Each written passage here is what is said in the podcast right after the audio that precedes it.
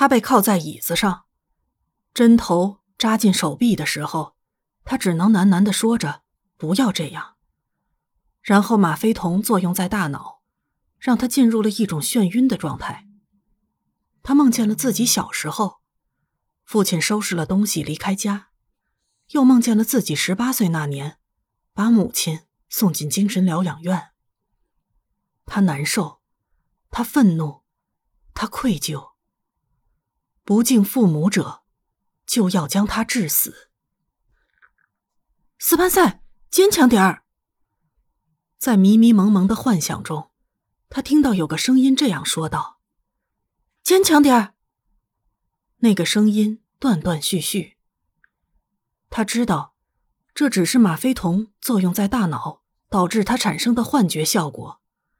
但是那声音虽然断断续续，却异常坚定。你能挺过去的，斯潘塞，坚强点，他打不到你的。C C，瑞德睁开眼睛。看到的是面前用冷硬表情望着他的嫌疑人。你不是托比亚斯。他的眼前其实有些模糊一片。他本身有轻微的近视眼，所以看的不是很清楚。瑞德吸了吸鼻子。我当然不是他。面前的人这样说道。他的枪口对着瑞德，表情冰冷。瑞德眯起眼睛，他还是觉得头晕。你是拉斐尔。面前的人不说话，只是安静的往手枪里塞着子弹。做个选择吧，你的组员选择一个。不，瑞德抬起头来，盯着拉斐尔的眼睛，斩钉截铁的说道：“不。”或者那个叫 C C 的女孩。拉斐尔说道：“出乎他的意料，面前看上去弱小又倔强的男孩笑了。他一直在呜咽，或者睁着那双水汪汪的、看上去很清澈的眼睛，惶恐又可怜可笑的看着他。但是在提到那个女孩的时候，却笑了出来。你伤害不到他的。他在很远的地方，你伤害不到他的。”黑洞洞的枪口对着瑞德的额头，拉斐尔扣动了扳机，咔嗒一声，却说明了这是一发空枪。选择一个。不，他再次拒绝了他，脑子里面飞快的想着什么能够提醒他的伙伴们找到自己的提示。当拉斐尔扣动第二发空枪的时候，他找到了最适合的。第三发子弹不再是空枪。他想起 C C 在之前和他说的，他担心他出外勤该怎么办。他还要在 F B I 待下去吗？他还有勇气继续待下去吗？瑞德想起 L 离开的时候的样子，现在轮到他了。直到托比亚斯死去，他都在想这个问题。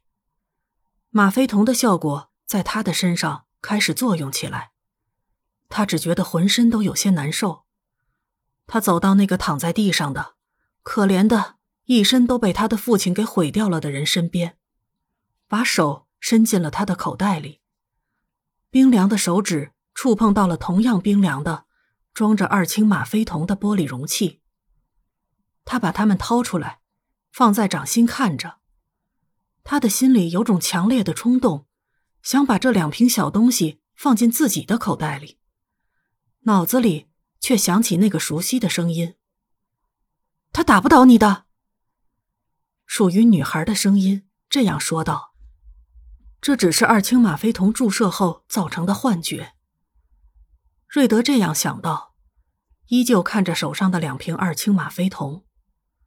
他一直看着，最后咬破了自己的嘴唇。你打不倒我的。他吸了两下鼻子，因为毒瘾发作的关系，他觉得自己有点想哭。但是他把那两瓶东西塞回了托比亚斯的口袋里。打不倒的，他重复了一句，踉踉跄跄的站起来，向他的伙伴们走去。他要回去。他想念 Cici，也想念母亲。陆小西咬着笔杆，看着面前的作业。他现在已经很熟悉教授授课的语速了，所以做这些作业也没有什么问题。即使没有瑞德给他补习，也一切都能顺利完成了。说句实话，他这几天一直都挺担心瑞德的，不知道他在那边怎么样。但是他觉得在他工作的时候打电话去打扰他，也许不是个好选择。而且如果他要回来的话，他会记得打电话给他的。嗯。这家伙最大的优点就是不会忘记自己说的每一件事情。听说十月份有个动漫展来着，他的生日好像就在那几天吧。他上次跟自己说过，想要去看动漫展，然后烤个蛋糕什么的。嗯，还有咖喱饭。他这样盘算着要怎么帮他过这个生日的时候，电话突然响了。他拿起一看，正好是瑞德打来的电话。喂，他轻松愉快的接起他。瑞德，你喜欢什么口味的蛋糕？电话里面好久都没有传来瑞德的声音，陆小西觉得有点不对劲，于是又问了一次：“斯潘塞。”他现在已经很习惯直接叫他的名字了。谢谢你，C C。那边的声音听上去很疲倦。瓮声瓮气的，你感冒了吗？陆小西心里觉得有些不太对，连忙问道：“不，我……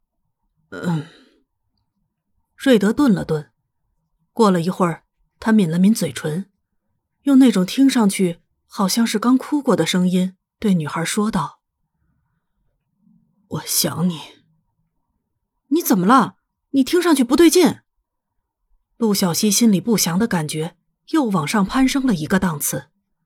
他从来不会用这种语气跟自己说话的，虽然有时候容易 Q A Q 脸，又软软的、萌萌的，但是他从来没见过他用这么疲惫的声音说话。我没事，嗯，不会有事的。瑞德摇了摇头。我很快就回来了。他像是扯开了话题似的。又补充了一句：“我想吃樱桃蛋糕。”这个时候想吃樱桃蛋糕啊？樱桃派可以吗？陆小西眨了眨眼睛。既然他什么都不想说的话，那么自己也不能再问下去了。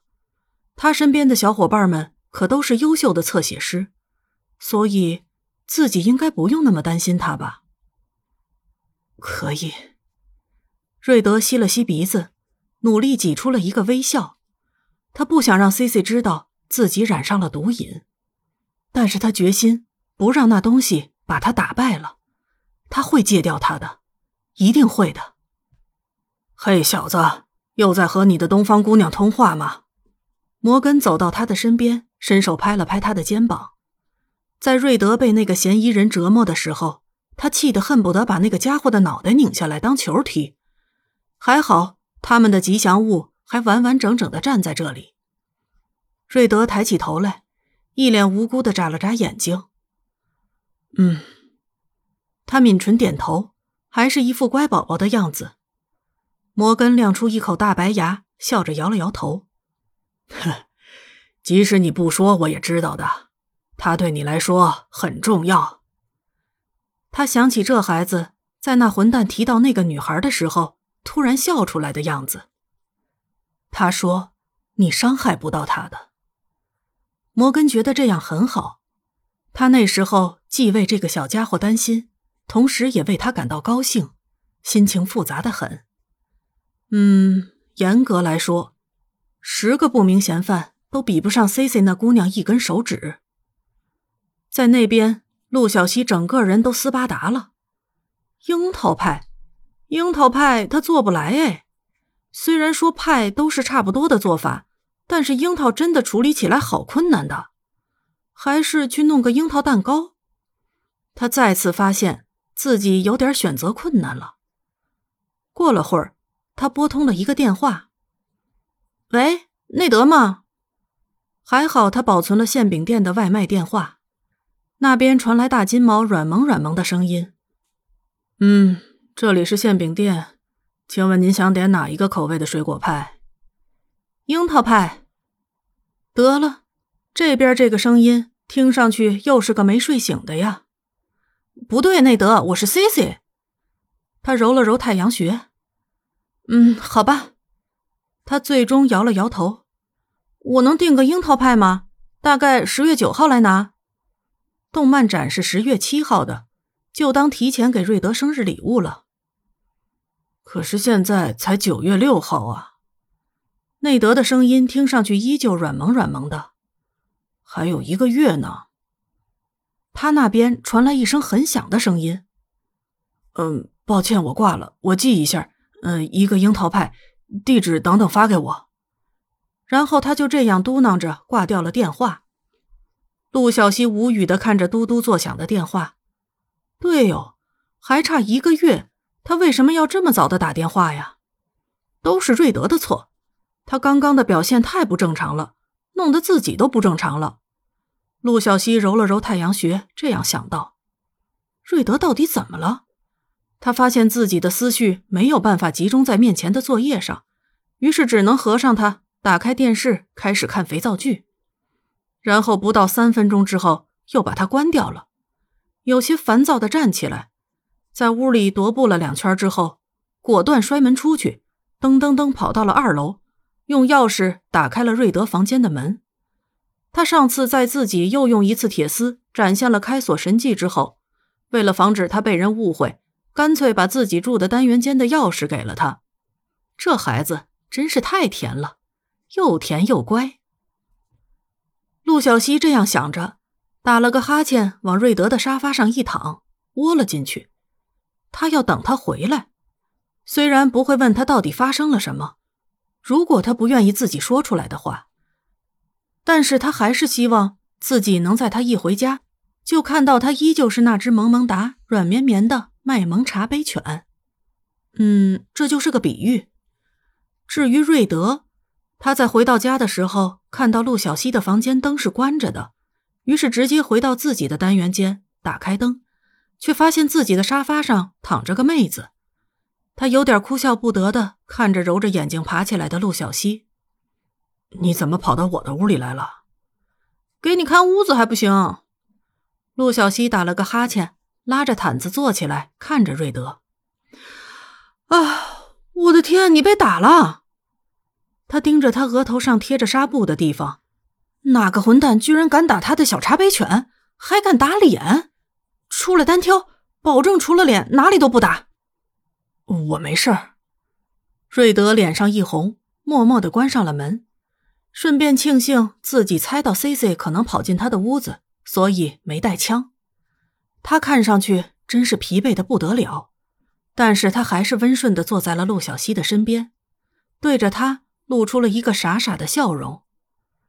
我，嗯，我遇到了一些事情，但是，他顿了顿，一双水汪汪的眼睛真诚的望着同样看着他的陆小西。C C，谢谢你。在那个时候，我的幻觉。都是充满愧疚的，而你给了我勇气。